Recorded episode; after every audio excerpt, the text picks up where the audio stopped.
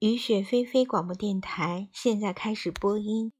我们继续来读阿加莎奶奶的中东随笔。告诉我你怎样去生活。不过可以说，我现在终于知道哪些菜的做法可以传授，哪些不可以了。在东方，绝对不能尝试那种一做好就得赶紧吃的菜。炒蛋、蛋奶酥和土豆片儿都需要提前预备好，放进烤箱烘烤，这没有任何疑问。任何菜，无论制作工艺多么复杂，只是要需要提前准备的，都会做得很成功。可惜，蛋奶酥和炒蛋都被迪米特里从菜菜单上去掉了。另一方面，没有厨师能够稳定地做出有水准的蛋黄酱来。还有一道菜必须提一提，这就是我们熟悉的牛排。迪米特里每次提起这道美味，我们都充满期待，可是到头来只有失望的份儿。摆在面前盘子里的，竟是一些带有软骨的卷曲肉片儿。一点牛肉的味儿都没有。上校失望地说：“他说的没错，盘子里确实没有牛肉。买肉是件很简单的事儿。米歇尔时常开着卡车去附近的村子或部部落，回来时把后门打开，放出八只绵羊。这些羊每次只能杀一只。”考虑到我的情绪，马克思严禁他们在起居室的窗户底下宰羊。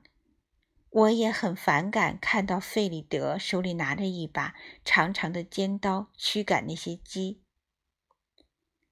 仆人们宽容地把哈通的神经质视为一种西方人的特质。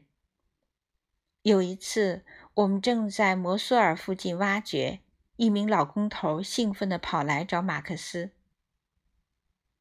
明天您一定要带着哈通去摩苏尔，那儿有件大事儿，有人要被绞死了，一个女人，哈通一定很爱看，千万不能让他错过好戏。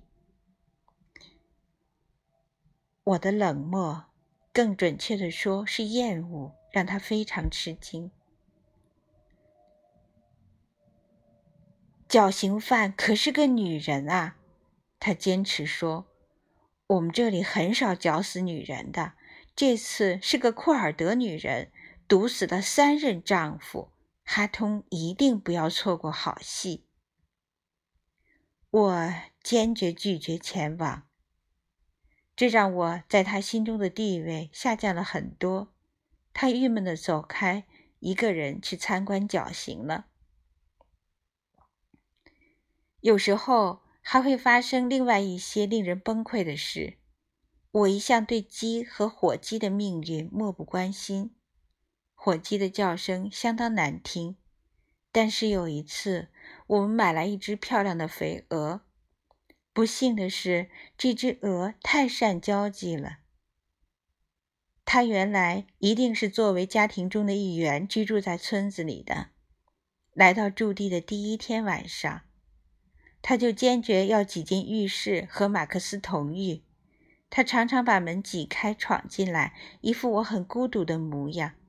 时间一天天过去，我们都特别喜欢他，没人愿意下令把他杀掉。最后，厨师自己动手了，鹅被精心烹饪了一番，肚子里塞满了当地的香料，色香俱全。只是。我们大家一口也没动，那算是我们吃过的最沮丧的一顿饭了。一天，疙瘩丢脸了。迪米特里得意洋洋地端出一只烤全羊，头是头，蹄是蹄，完完整整的。疙瘩只看了一眼，就从餐厅里跑了出去。回到牛排的问题上来。一只羊被宰杀分解后，会按照以下顺序做成菜肴：前腿和相关部位，里面塞上香料和米饭，外面用线缝上。这是迪米特里的大餐。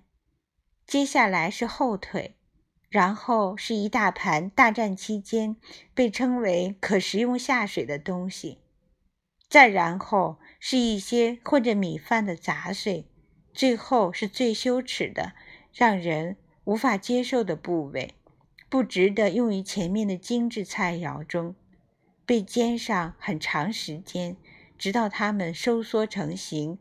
韧性十足，这就是所谓的牛排。